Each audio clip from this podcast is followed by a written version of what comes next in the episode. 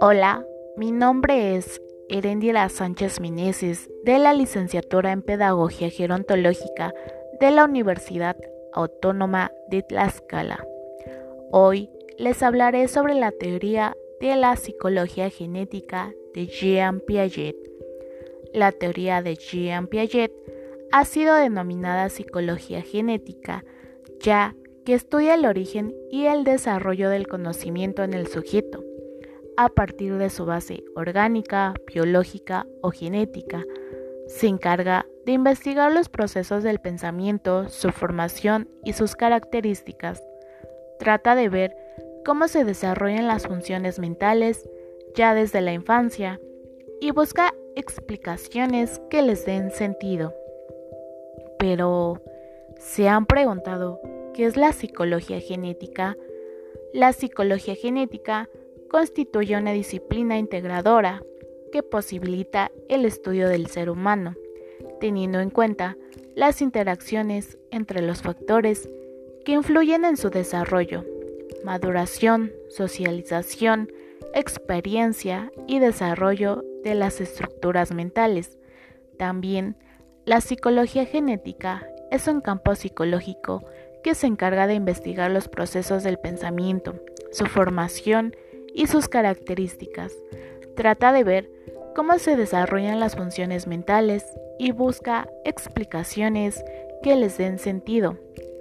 Para Piaget, desde su perspectiva constructivista, postulaba que todo proceso de pensamiento y características individuales de la mente son aspectos que se van formando a lo largo de la vida.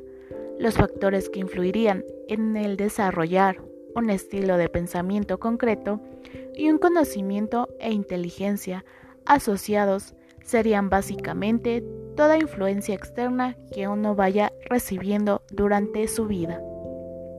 Dentro de sus investigaciones, estudió y desarrolló los procesos de pensamiento, que tiene por objeto de estudio la construcción del conocimiento en el sujeto y su propio método, al igual que el estudio del desarrollo de las funciones mentales en la construcción del conocimiento a partir de la interacción.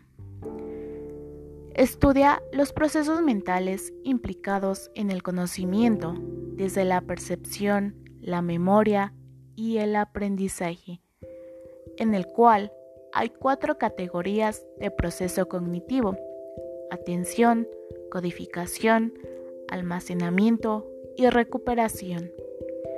Jean Piaget trata de explicar cómo las estructuras mentales han evolucionado poco a poco hasta llegar a las formas del pensamiento, que tiene como objetivo el poder dar cuenta de cómo se construyen las categorías cognitivas y cómo se determina el mecanismo de formación de esas categorías.